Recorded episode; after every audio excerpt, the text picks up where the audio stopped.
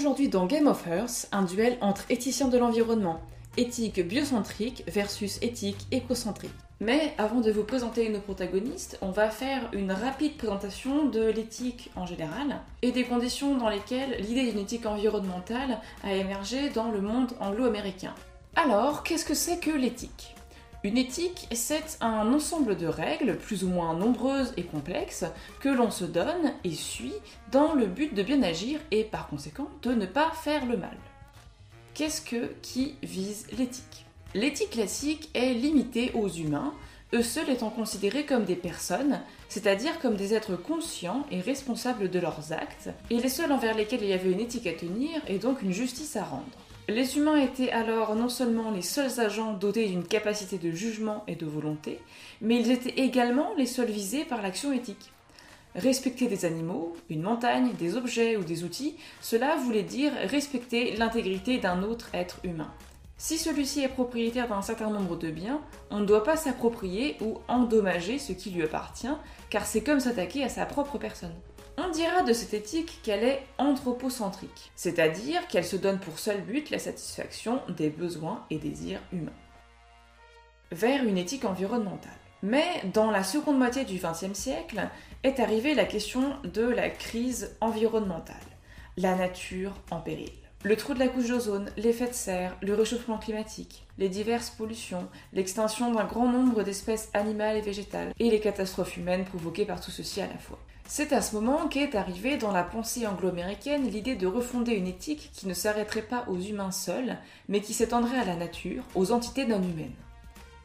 Cette refondation de l'éthique devait avoir pour but de réformer nos comportements vis-à-vis de l'environnement, et par conséquent, de chercher une solution à la crise environnementale. C'est ainsi qu'en 1979 a été fondée la revue Environmental Ethics, qui a été le point de départ d'un champ de recherche autonome les principes communs d'une éthique environnementale. Dans une éthique anthropocentrée comme la nôtre, donc, tout est et est fait par et pour les humains.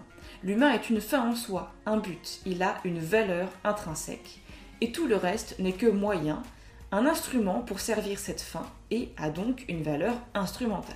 Sous l'influence évidente des crises écologiques, ces nouveaux éthiciens cherchent à mettre en place un nouveau système. Quelles entités sont susceptibles de passer de valeur instrumentale à valeur intrinsèque? L'éthique environnementale cherche donc dans quelle mesure il est légitime de faire entrer des entités non humaines, de l'amibe à l'ensemble de nos écosystèmes, dans la communauté des êtres envers lesquels les êtres humains ont des devoirs moraux. On notera ici le paradoxe, que cette éthique posant le non-humain comme porteur d'une valeur intrinsèque, n'est-ce parce que les humains se sentent menacés par la crise écologique et qu'ils soient forcés, sous peine de vie ou de mort, de revoir leur rapport à l'environnement? C'est une poussée première qui est donc on ne peut plus anthropocentrée. Éthique biocentrique et éthique écocentrique. À cette tâche éthique de sortir de l'anthropocentrisme, deux écoles se sont attelées. Les partisans d'une éthique biocentrique pour qui le phénomène de la vie a une valeur intrinsèque, les partisans d'une éthique écocentrique qui place quant à eux une valeur intrinsèque en la stabilité d'écosystèmes de taille variable. On le constatera, les deux systèmes éthiques s'intéressent à la question de la valeur, qui est le point nodal d'une éthique qui remet en cause le régime d'exception appliqué aux humains. Ils ne seraient pas les seuls à posséder une valeur intrinsèque. Mais qu'est-ce que cette valeur intrinsèque? Où est-elle objectivement? N'est-ce pas supposer une qualité occulte à l'existence plus que douteuse? N'est-elle pas seulement subjective, c'est-à-dire émanant d'un sujet pensant, nous, les humains? L'éthique biocentrique, une lecture de Paul Taylor l'éthique du respect de la nature. Paul W. Taylor, tenant d'une éthique biocentrique, dans son article de 1981 L'éthique du respect de la nature, explique que ce qu'il appelle une attitude morale ultime du respect de la nature doit venir fonder l'éthique environnementale. C'est pourquoi il convient de fonder ce modèle en raison en le distinguant d'une éthique holiste ou organiciste, etc. Bref, d'une éthique qui s'intéresserait plutôt à des systèmes qu'à des individus, car pour lui, c'est l'individu qui doit primer dans nos rapports à l'environnement. Pour fonder cette éthique, dit-il, il faut se débarrasser de l'anthropocentrisme, et donc quitter le point de vue humain. Il y a pour lui deux concepts essentiels à comprendre pour fonder une éthique biocentrique. Le premier est le bien-être. Un individu vivant peut subir, à l'égard de sa force vitale, du bon ou du mauvais. Sa capacité à se préserver peut être dégradée ou améliorée, et peu importe ici que l'individu soit conscient de ce qu'il subit. On peut par exemple priver un arbre de lumière sans que celui-ci en soit conscient, au sens où nous-mêmes sommes conscients de notre propre privation de lumière. Cela ne changera pas le fait que cet arbre va dépérir. Deuxième concept important à comprendre, la valeur inhérente. Un individu vivant a une valeur inhérente, on devra avoir à son égard une attitude de respect moral et il ne pourra être simplement utilisé comme un instrument. On devra se soucier de son bien-être, c'est-à-dire de la préservation de sa vie. Faire cela, c'est pour Taylor avoir une attitude de respect envers la nature, analogue à notre manière de poser une éthique entre humains en tant qu'ils sont des fins en soi. Il souligne qu'il s'agit bien d'un engagement moral, c'est-à-dire un engagement qui vise la chose pour elle-même et non pas parce que nous lui portons de l'affection. Aimer une personne, ce n'est pas la considérer moralement. Qu'on aime un individu vivant ou non, nous lui devons du respect. On ne s'arrêtera donc pas à Bidule le chat, notre animal de compagnie, mais on aura aussi du respect, de la considération morale pour la tarentule qui nous fait frémir de peur et de dégoût. Ici, Taylor nous fait un petit rappel de l'éthique kantienne. Pour Kant, agir moralement, c'est agir en pensant que ce qui préside à notre action est une loi qu'on souhaiterait voir universelle ou universalisable, et donc abstraction faite de nos goûts personnels. Selon Taylor, donc, pour appliquer une éthique biocentrique du respect de la nature, il faut se donner pour but la protection du bien-être des organismes vivants de manière désintéressée et être prêt à agir en conséquence. Et pour cela, il faut être disposé à éprouver des sentiments à l'égard des entités vivantes. Négatif si une entité est dégradée dans son bien-être, positif si elle est favorisée dans son bien-être.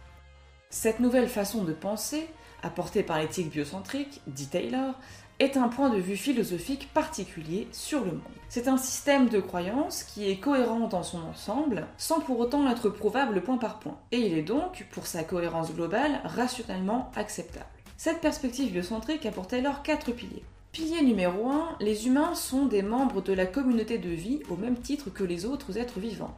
Ils sont arrivés fort tard sur Terre et ils pourraient très bien s'éteindre, comme tant d'autres êtres vivants. Deuxième pilier, la vie se déploie dans des écosystèmes, ce qui rend le bien-être de chacun dépendant des autres. Bousculer un individu, c'est bousculer d'autres individus dans l'écosystème. Troisième pilier, chaque organisme vivant individuel poursuit le but de sa propre préservation vitale. Chaque individu est unique dans sa manière d'être au monde et il est par conséquent irremplaçable.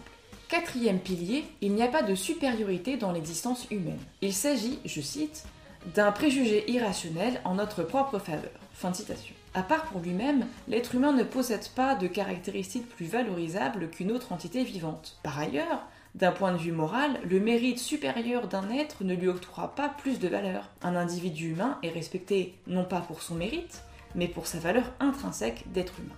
Ce préjugé irrationnel nous vient de trois héritages. Tout d'abord, l'humanisme classique grec qui voit dans la rationalité humaine une supériorité, alors que la rationalité n'est qu'une capacité vitale parmi d'autres dont tous les êtres vivants n'auraient aucunement usage. Second héritage qui est le nôtre, le dualisme cartésien qui avance que seuls les humains ont une âme immatérielle, mais sans justifier la prééminence de l'immatériel sur le matériel. Enfin, troisième influence, la tradition judéo-chrétienne qui place les humains au-dessus des animaux et des végétaux sans aucune justification, ce qui est pour Taylor une sorte de bullshit métaphysique. Taylor conclut qu'il n'y a donc pas de supériorité ontologique de l'être humain et que par conséquent son biocentrisme est justifié et qu'il convient de l'appliquer. Mais il termine en ajoutant qu'il est contre l'idée de donner des droits moraux aux non-humains, des devoirs aux humains seulement. Ce qui a souvent été reproché au biocentrisme, c'est la question épineuse de savoir comment passer de la valeur intrinsèque de chaque individu à une batterie de normes environnementales. Il faut bien, à un moment, choisir des critères pour décider comment agir.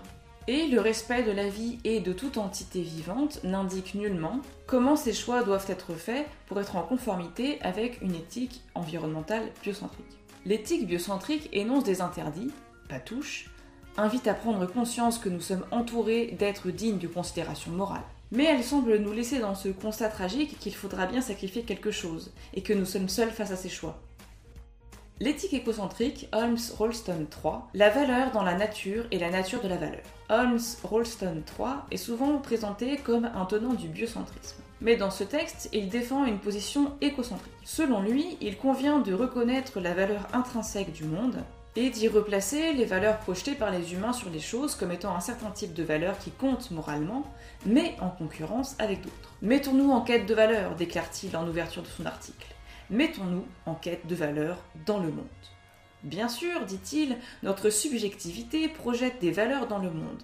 Cependant, les choses autour de nous ont pour Rolston 3 objectivement des valeurs. Elles ont des valeurs en soi, intrinsèquement. Qu'entend-il par là Rolston part en quête de ces valeurs progressivement, passant des animaux aux plantes, aux espèces, aux écosystèmes, jusqu'à la Terre entière. Ce faisant, il avance que ces entités sont capables, elles aussi, de donner de la valeur aux choses du monde qui les entoure, en ce qu'elles ont un certain usage des choses pour maintenir leur vie, la traitant en cela comme une valeur intrinsèque.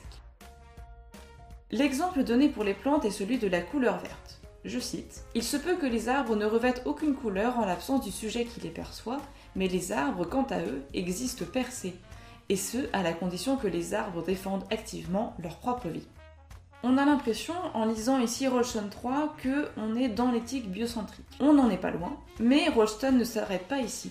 Il continue son développement en passant à la question de l'espèce. Pour lui, une espèce, c'est une forme d'individu en ce qu'elle a une persistance dans le temps, quand bien même cette persistance prend la forme d'actualisation dans des individus particuliers.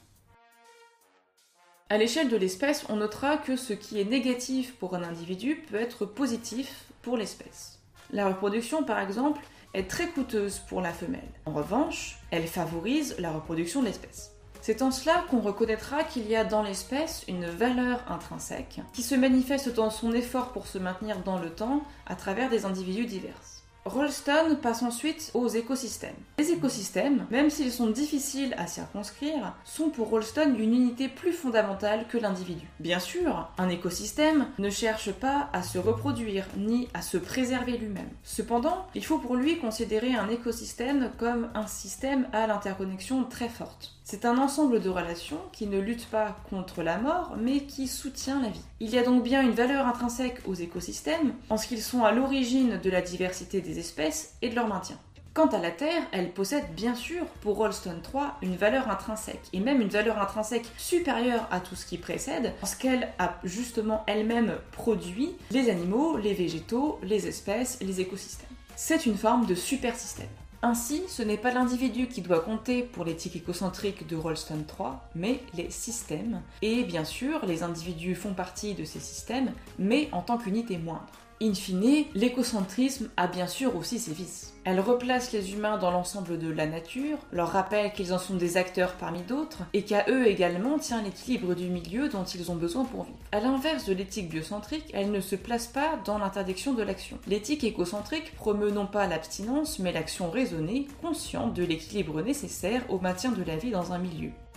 Cependant, le revers de la médaille est pénible. En effet, l'éthique écocentrique est conséquentialiste, c'est-à-dire qu'elle fait agir en vue des fins visées, l'équilibre du milieu en l'occurrence, et que ces fins justifient les moyens employés. Ce que cela veut dire, c'est que l'éthique écocentrique n'interdit pas le sacrifice des individus pour le bien commun, là où l'éthique biocentrique plaçait en chaque individu une valeur intrinsèque, un caractère unique et irremplaçable. Bien évidemment, comme il s'agit d'une éthique environnementale non anthropocentrique, cela signifie que les humains, au niveau individuel comme au niveau de l'espèce, peuvent se voir condamnés par l'écocentrisme. N'ayant aucun privilège sur les autres espèces, il pourra aussi leur être reproché de bouleverser l'équilibre des écosystèmes dans lesquels ils évoluent. Et si l'éthique est portée à l'application de ces principes, elle pourrait bien mener, afin de défendre la valeur intrinsèque des écosystèmes, à la ghettoisation ou à l'élimination pure et simple des êtres humains. Alors, qui gagne le duel? À vous les commentaires, je rends les armes.